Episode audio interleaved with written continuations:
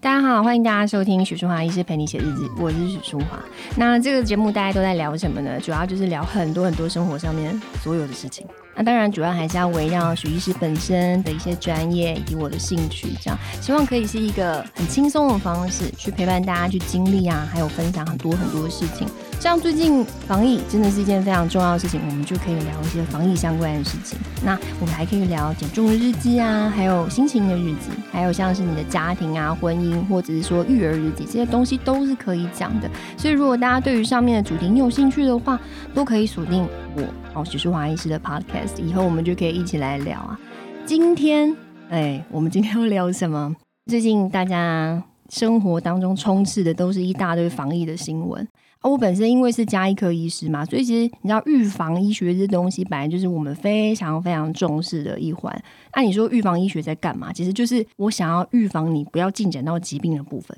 这意思，所以疫苗这跟我们就非常有关系。疫苗真的是可以讲非常非常多，因为我发觉就是不管是我自己的亲友，还是说哎我粉丝团上面的一些朋友等等的，这个问题实在是太琳琅满目了啊，也很有趣。然后因为我也没有想到说，哎，原来大家对于疫苗这个东西，其实有时候不太了解，或者是说有点疑惑的这个成分，其实还是有点大。对，所以我们今天就要先来聊聊疫苗的部分哈。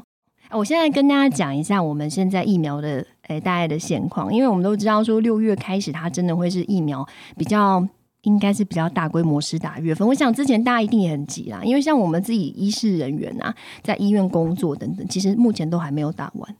目前真的还没有打完，因为现在疫苗的供应真的就是。有一搭没一搭的，比较没有办法，就是一个很稳定的一个节奏，所以大家常常最常问的问题就是：诶，疫苗嘞，疫苗嘞，疫苗到底在哪里？所以现在最常吵的问题也是这个。那以目前徐医师知道，就是之前我们新闻都有看到嘛，就是日本其实还有啊送我们一百二十四万剂 A Z 疫苗，那美国的话就有送七十五万剂啊，是什么？目前当然。还不太清楚，那估计还是莫德纳或者是 Pfizer 啦，吼，主要还是这两种为主。那之前的话，莫德纳其实我们自己也有买了大概十五万剂嘛，所以如果说指挥中心觉得，哎，六月。哦，开始应该是一个大规模的试打，因为他们预计是希望一周可以达到一百万剂以上。诶，我跟你讲，这个其实不夸张，因为其实动员不管是呃各大医院、诊所，或者甚至现在卖场等等一起加入的话，像我们以前打那个流感疫苗，一天打个四十万剂没有问题。所以如果说你一周，想要达到就是一百万，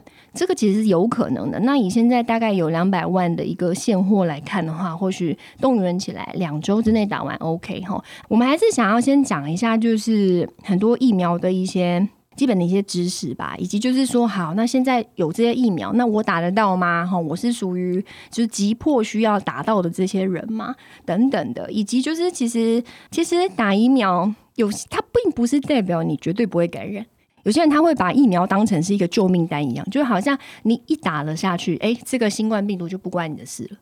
我觉得好像有很多人会把这件事情，呃，有点太理想化，因为其实。哎，我们要知道啊，你这个疫苗打下去，它大概产生抗体的时间是两周左右，两周左右它可能可以达到一定的一个保护力，这样子。那当然就是大家听到这保护力，所谓七成、八成、九成，就代表它不是百分之百啊。目前百分之百的事情是确定说，好，你现在打了疫苗之后，预防重症真的是有一定的效果。什么叫重症？重症意思就是说，好，我现在哎感染，我真的不小心感染的话，我就不至于我要到医院去插管啊，或者是说进加护病房啊，甚至是说有一些。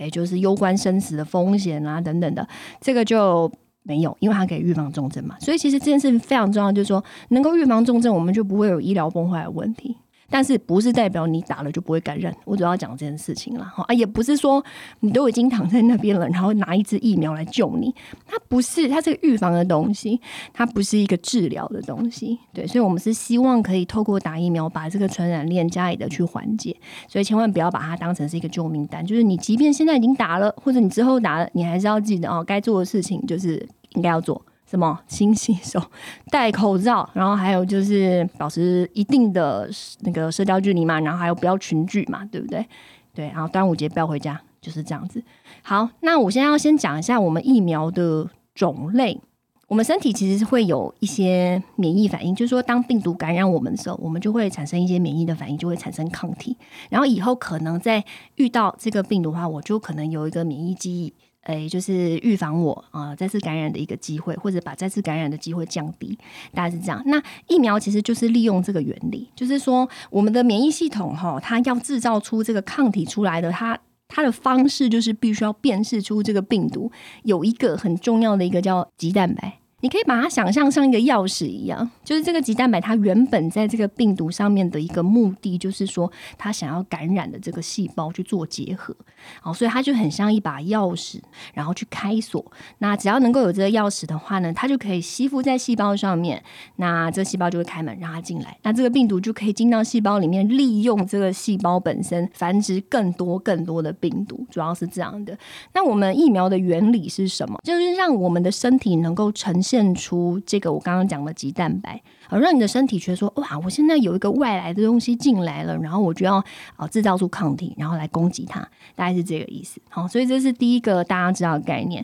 那第二个大家知道概念就是，你如果有念过一些比较简单一点的分子生物学啦，哈，国中或高中的生物搞不好有教，就是 DNA 嘛变成 RNA，然后变成蛋白质。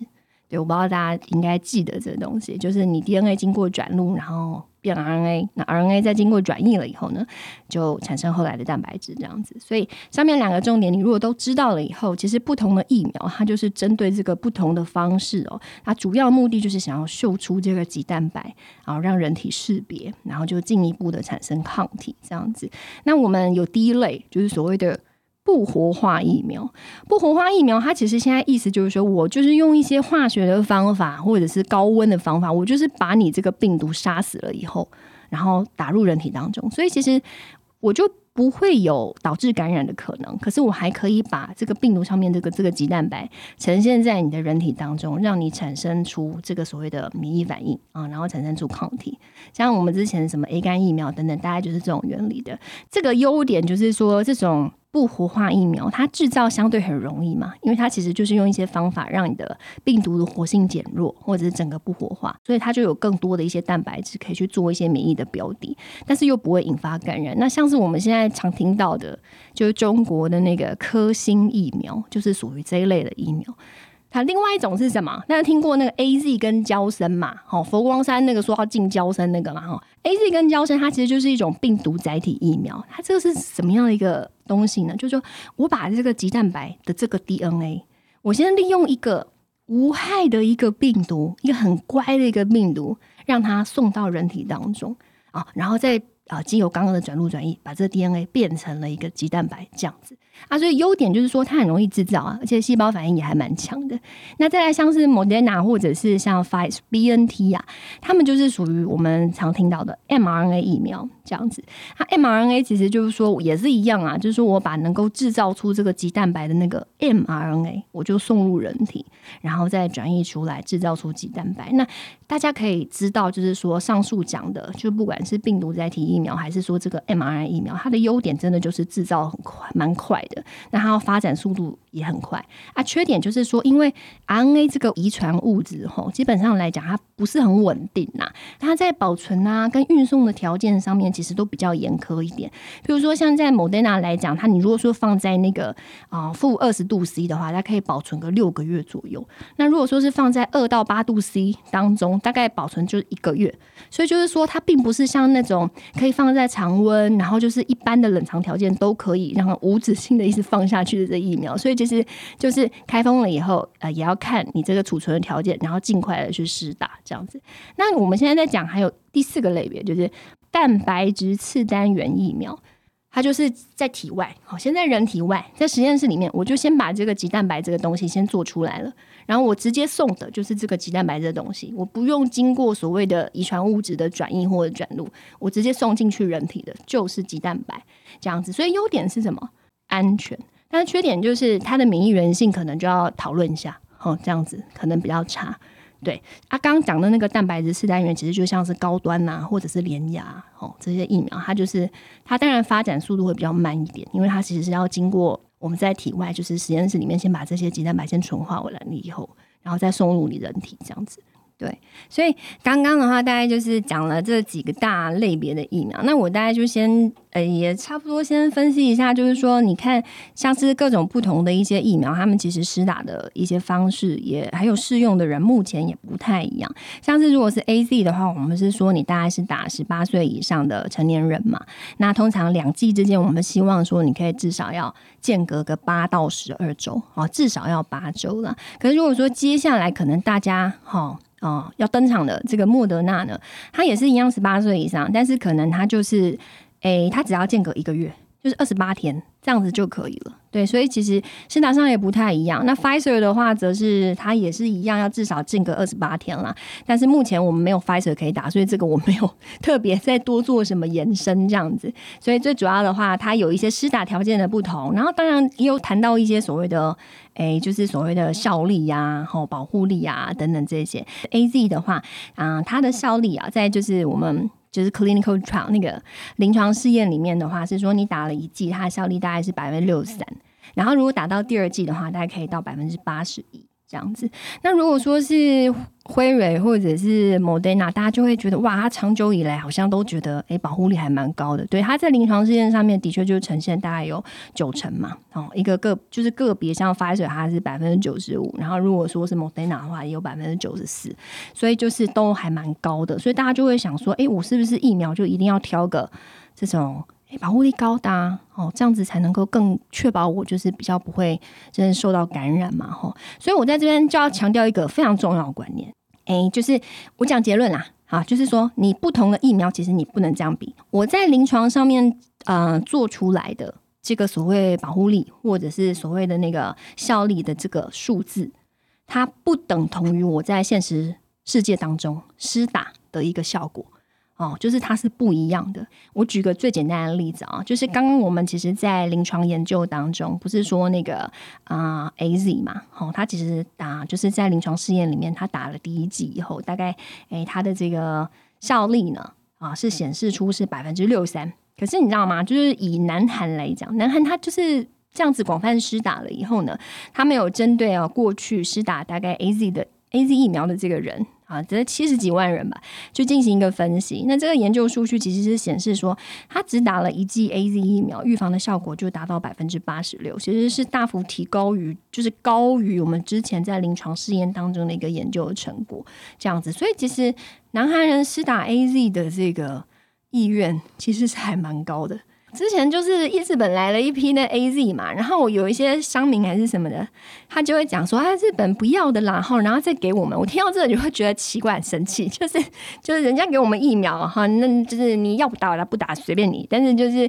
居然还说人家不要的东西，然后才给我们，那就是 A Z 真的有这个差吗？其实没有。我现在要跟大家讲的第一个问题就是说，真的就是你临床试验上面做出来的这个效力，跟你真实世界上打起来其实不尽然会相同，而且就是第二个关。观念就是说，呃，你不同疫苗真的不能这样比啦。不同的临床试验，它其实有可能用不同的原理，或者是说它在不同的一个时间的地点。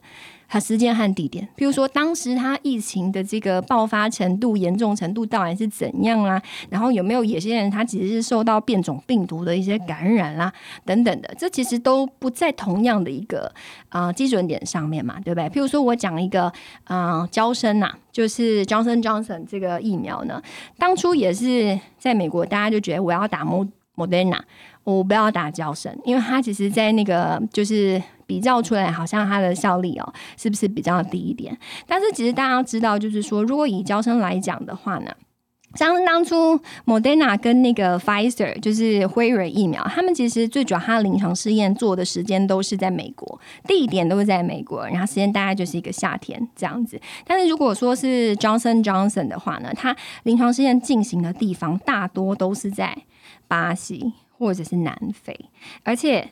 地点不同就算了，好，地点人种这些当然不一样嘛。然后当时呢，其实巴西跟南非他们确诊的这个案例，当时是真的是比较高的，而且受到病毒的这个威胁然后也不一样。他们当时真的很多很多这些啊确诊的人，他其实后来就发现他其实受到变种病毒的感染的。对啊，所以其实啊你在不同的一个啊就是疾病的盛行率的情况之下，然后再加上其实搞不好就是病毒啊不同株啊，或者说还有某一些其他变毒呃变种病毒的干扰啦等等的，所以你要这样子不同的时空地点的环境去比较两个疫苗哈，这就很不恰当。因为如果说真的大家知道，其实现在就是临床试验做到那个第三期，他去比较疫苗是什么？他把一个疫苗拿去跟安慰剂比嘛，他是跟安慰剂比，比如说跟生理食盐水比，然后就有打疫苗这个跟没有打疫苗的哦。就等于啊打生理盐水的去做一个比较，对，那它并不是针对两个疫苗好去做比较，不是说我一组打那个啊就是辉瑞疫苗，然后另外一组的就打那个所谓的什么什么 A Z 疫苗，就并不是这样。所以其实如果以这样子的情况的话，你如果真的真的想要去。要进行所谓的疫苗 PK 战，它就必须要在同一样的一个临床试验里面，同样的一个时间，然后同样的一个地点，然后收案的那个标准都要一样，这样子去进行研究才可以啦。好，所以我们就说，你如果现在就是在不同的。环境之下这样去比较，就很像是啊，在比较说，哎，大家两个人要赛跑完后，然后一个人在草地跑，一个人在 PU 跑 PU 跑道跑，或者一个人他其实穿着高跟鞋，另外一个人穿球鞋，或一个人在下雨天啊，一个人在啊太阳天去跑。那成绩其实还是会不一样，有影响。然后其实是不同的一个背景环境，所以两种不同疫苗就不能够这样子去比较。所以就是还是希望大家知道哈，我要强调的重点就是，我一直跟病人讲的，就是呢，你现在能打的疫苗，真的就是最好的疫苗。因为其实我们美国 FDA 其实有讲过，疫苗的效力，如果说你能够超过百分之五十，它就是算是一个有效的疫苗了。而且现在疫苗也没有说一个专家建议，就是说你一定要接种哪一种。并没有这样子哦，因为这些疫苗都能够预防重症，对，所以就是你现在能打疫苗就是最好的疫苗，千万要记得这句话哦，吼，如疫苗啊有没有什么样的禁忌症啊，其实轮到你了，你就可以赶快去打，好不好？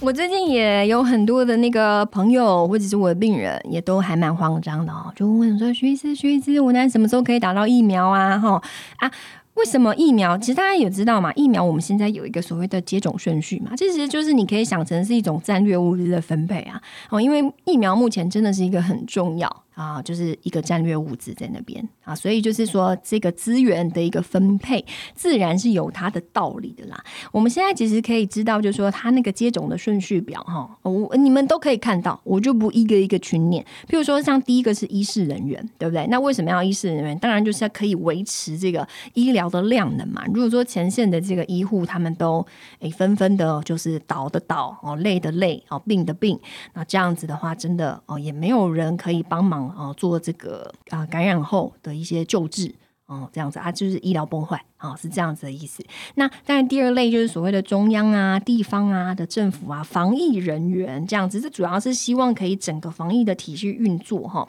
是可以顺畅的这样子，因为就是。视同作战，防疫视同作战，主要是这样。然后一直到后面，大家就可以看到，比如说像是近期，因为我们也发现哦，就是我们那个新冠肺炎的一个诶死亡率，尤尤其在那个老人家，或者说有一些慢性重大疾病的一些病人身上，然后特别觉得他死亡率是特别高的，所以我们就必须要抓出这些，诶，他如果一旦感染了以后。他可能会有比较严重后果的这些人啊，优先让他施打疫苗，因为其实刚刚也有提到哈，就是我们目前每一种疫苗它都能够有效的预防重症，所以假设说你看七十五岁以上的老奶奶、老爷、老爷爷哈，或者是洗肾的病人，他原本如果没有打疫苗，他又不小心中标，他的这个致死率绝对是比你一个青壮的这个年轻人呐、成年人还要。哦，还要高的。但如果说现在呢，能够先帮他优先施打疫苗，那他或许哦就能够预防重症，就不会严重到说他必须要进加护病房啦，要插管啦，哈等等，然后做一些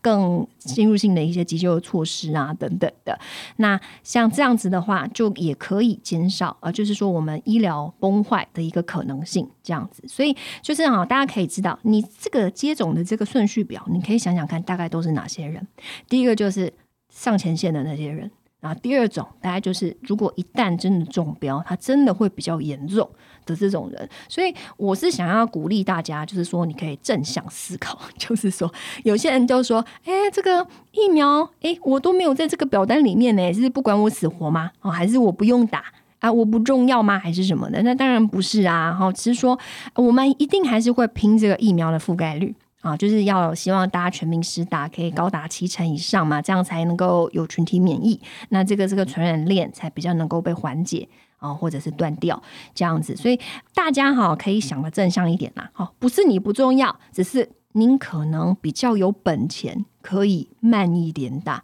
因为您不是需要上战场的啊，所谓的第一线前线的这些医护医师人员。那第二就是说，您也不是那种只要一感染了就很容易需要去插管啊，去住加护病房的这样子的人啊，并不是这种，所以就代表说，你可能还算身强体壮。那你感染了以后，其实很可能会没症状诶。或者是说，你可能就只是像，就是生了一场小感，有感冒啊，哦，那你只要免疫力好，你其实会很大机会可以自己好。那像这样子一个类别的人，要注意的反而是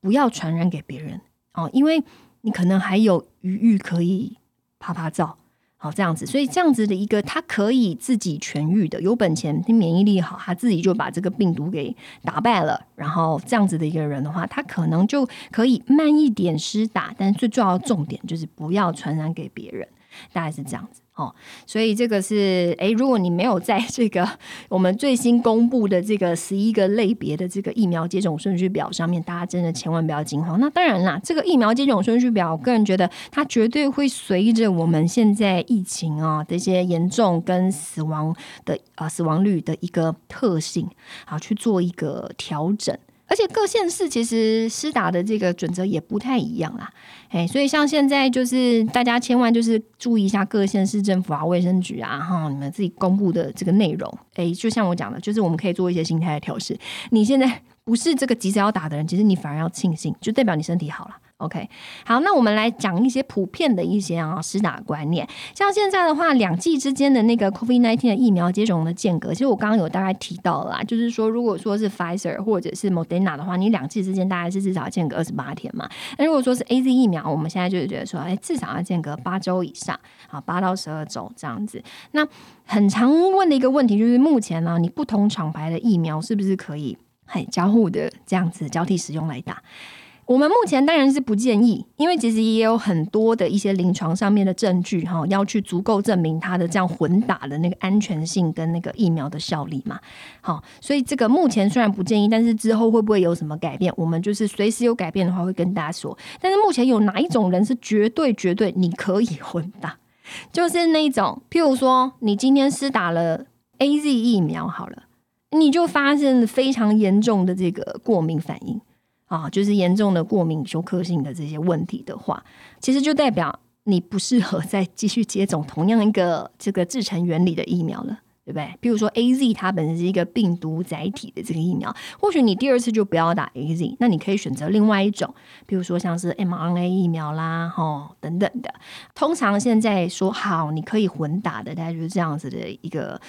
族群就是说，你之前打的第一剂，如果说是对这个类别的疫苗，其实你有很大的一个严重的一些不良反应的话，那或许第二剂就可以选择混打的方式去接种另外一种不同制成原理的疫苗，这样子。好，那再来还有就是说，假如啊，你现诶，这个也很常有人问诶，就是说你曾经有感染过 COVID nineteen 的话，你还要再接种吗？啊，我们现在是还是要哦，不论你之前是到底是有症状还是没症状的这种感染者，啊，只要有感染了，你都还是后续要接种疫苗哦。因为其实你可以想啊，就是说，一个你总是也是可以预防其他变种病毒嘛，因为病毒就一直在变种嘛啊。然后另外一种就是说，我们目前的这个情况看起来，就是感染过的人，你如果说是。额外的这个去打一剂疫苗的话呢，它产生的抗体一般就跟一般人打两剂其实差不多了。可是我们目前还是建议，就是说，反正你就是啊，即便之前感染，你就是把两剂都还是打完这样子。那如果说是那种哈，打了第一剂之后，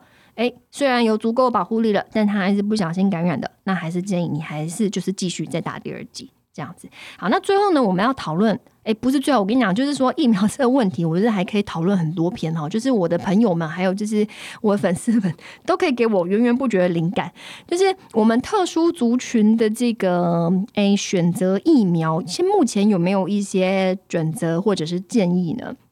好，目前比较确定就是说孕妇。好，可以建议优先选择 mRNA 疫苗这样子，因为主要还是考量啊，这个不管是 A Z 还是胶生啊这类疫苗的血栓风险。如果说可以啦，那就是优先让他们施打 mRNA 疫苗。那如果说近期没有 mRNA 怎么办？那我就不打了吗？其实不是啦，好，就是说，当然还是现在利大于弊嘛，啊，就是衡量一下利弊得失。就是说，假设现在疫情很猖獗，然后 A 就是我们还是建议你还是要打。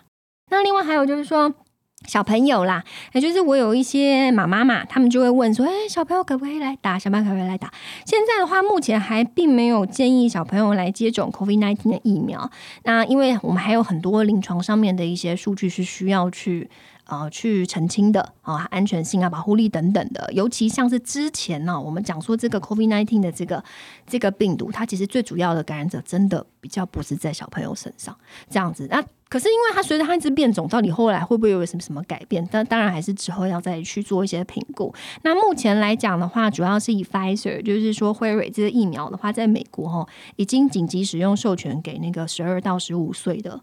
不能说孩童啊，就是青少年哦，这个族群其实就是发烧它是可以打的，但是以因为目前台湾来讲的话呢，小朋友目前还没有说要建议要打疫苗哦，所以爸爸妈妈先放心啊。之后如果说有什么样的一些问题的话，我这边都会哎新闻呐，一定我会报很大，然后我这边也都会就是及时给大家一些提醒啦，好吧？那像病毒载体疫苗哈，这个是不是不管是 A Z 还是交生呐哈？因为我们之前还是比较担心说它所谓血栓风险。可我跟你讲，那个血栓风险就是目前啊，国外这些啊，就是做起来的研究就说它是十万分之一嘛。哦，十万分之一，而且大多比较常发生在是六十岁以下的女性，所以其实，哎，我就常常跟我病人讲说，你会因为飞机有可能失事，你就永远不出国嘛？这好像也不太可能。其实就是大概是这个概念，就是你不要太矫枉过正，或者是哎，矫枉过正，哎，我有没有讲错成语？没有哈。啊，对，就是这样子，就是